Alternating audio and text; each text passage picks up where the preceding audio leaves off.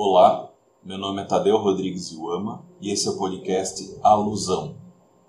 Até agora eu não havia te falado sobre qual a perspectiva de onde parte o olhar do autor do livro. Pois bem, o Joseph P. Laycock é doutor em religião e sociedade pela Boston University e professor associado à Texas State University. As áreas de concentração da sua pesquisa são religião nas Américas, Catolicismo Americano e Sociologia da Religião. Ele é autor de diversos livros, todos eles orbitando o tema da religião.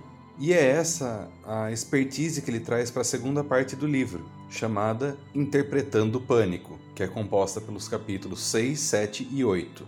Hoje entramos nesse bloco interpretativo com a discussão do capítulo 6, chamado Como os RPGs criam significado. Começo com uma citação do Laycock. Ela é um pouco longa, mas é pertinente. Os RPGs de fantasia têm funções em comum com a religião que foram mal compreendidas pelos empreendedores morais e que os jogadores apologistas, historicamente, tiveram que ignorar para refutar as afirmações de seus oponentes. Embora as narrativas tenham mudado com o tempo, os empreendedores morais afirmam que os RPGs fazem com que os jovens se dissociem da realidade e rejeitem os valores tradicionais. Os jogadores apologistas argumentaram que seus hobbies eram apenas jogos e um escapismo inofensivo. Ambas as posições são polêmicas e falham em explicar as maneiras sutis como esses jogos informam questões de significado, identidade e moralidade. Por um lado, é patentemente falso que jogos como D&D sejam na verdade uma religião ou estejam envolvidos em algum tipo de proselitismo. Por outro lado, há ampla evidência de que os RPGs moldam sim a forma como os jogadores veem o mundo e a si próprios. Além disso, há um subconjunto substancial de jogadores que têm visões de mundo mágicas que se desenvolveram junto com os RPGs de fantasia. Essa evidência sugere que os mundos alternativos imaginados durante esses jogos têm consequências em como os jogadores entendem o mundo real.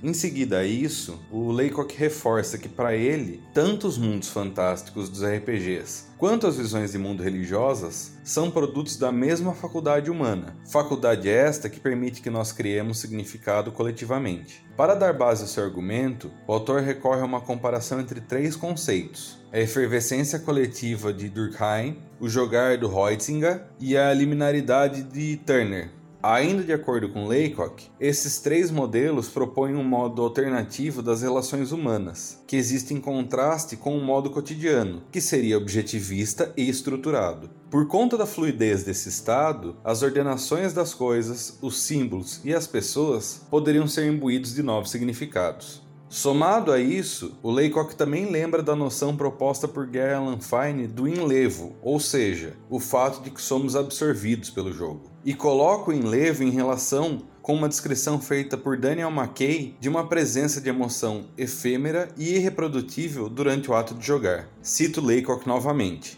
Para resumir, o role-playing se assemelha não apenas ao ritual religioso, mas a modelos mais amplos de como seres humanos produzem significado. É coletivo, é autotélico, é separado e proibido, no sentido de que deve ser executado de uma certa maneira ou será estragado se não for levado a sério. Fornece um estado liminoide no qual as normas sociais comuns são suspensas e produz uma experiência única de fluxo ou enlevo. É por meio desse modo de jogo sério que os humanos são capazes de suspender temporariamente o mundo comum para imaginarem juntos mundos alternativos. Outro ponto interessante trazido pelo autor é a relação com a narrativa. Para ele, a narrativa é o subproduto, a única coisa que os jogadores do, de um RPG conseguem manter quando o estado liminoide encerra e a presença de emoção se esvai.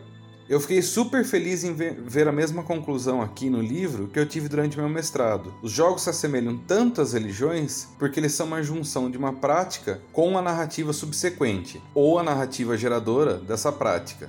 Em termos mais próximos da religião, são uma junção de um ritual com um mito. Cito Laycock. Numa pequena escala, jogos invocam os mesmos mecanismos através dos quais toda a cultura humana foi criada.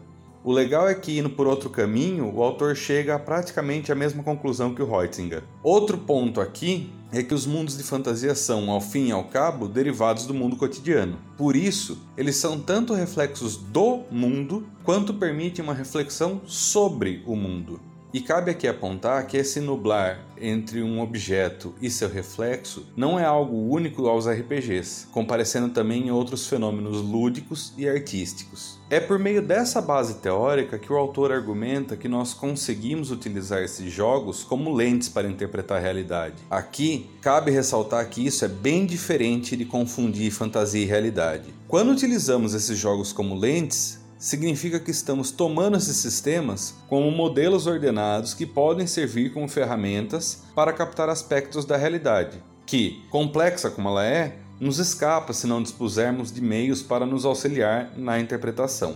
Nesse sentido, os RPGs poderiam ser mais uma ferramenta interpretativa a ser adicionada ao repertório das pessoas.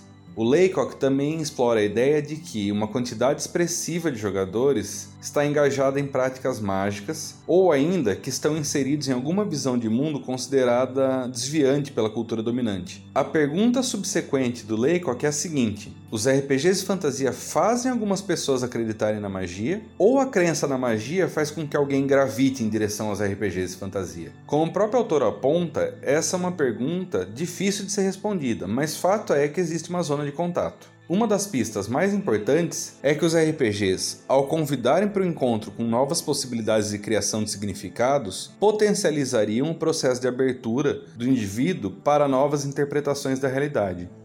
O Laycock traz ainda um estudo antropológico feito por Tanya Luhrmann nos anos 1980 em uma comunidade de magos nos arredores de Londres. Cito: para os magos modernos, a magia é plausível porque opera em um reino intersticial entre o imaginário e o real, um estado lúdico.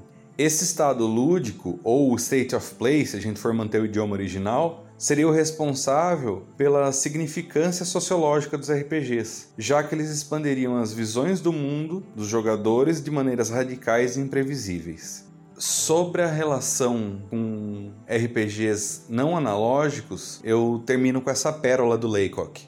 Se eu fosse ser o narrador de um jogo de Mago Ascensão, criaria uma história na qual os jogadores descobrissem que os RPGs online são na verdade uma trama criada pela tecnocracia. Nessa história, a tecnocracia descobriu o potencial dos RPGs para desafiar os paradigmas tradicionais e promover visões de mundo mágicas. Um potencial que ameaça seu objetivo de eliminar quaisquer paradigmas rivais da realidade. Em vez de usar a estratégia da BAD de tentar censurar os RPGs, a tecnocracia é mais astuta inventa um substituto tecnológico açucarado para esses jogos, que é mais fácil de jogar, tem gráficos impressionantes e não alimenta a imaginação. Em vez de unir desajustados espíritos livres para se envolver em conversas intelectuais, os jogos online os inspiram a ficar em seus computadores, onde ficam isolados e mais suscetíveis à propaganda constante da tecnocracia. Claro, a tecnocracia não é real e os jogos de computador não são uma conspiração com o objetivo de suprimir os desviantes e restringir a interpretação da realidade. Essa não é uma tese séria, mas um exemplo do arranjo criativo de elementos facilitado por uma mente em jogo. No entanto, o fato de eu conseguir imaginar esse cenário demonstra como os modelos fornecidos pelos RPGs nos permitem pensar sobre os problemas do mundo real de novas maneiras. O podcast Alusão é uma produção técnica com intuito de divulgação científica. A trilha sonora dos episódios é a música intro do álbum Solitude da banda Primordial Idol, da qual faço parte. As imagens do podcast foram criadas pelo artista visual Luiz Falcão, a quem agradeço. Para entrar em contato, envie e-mail para tadeu.rodrigues.iuama.gmail.com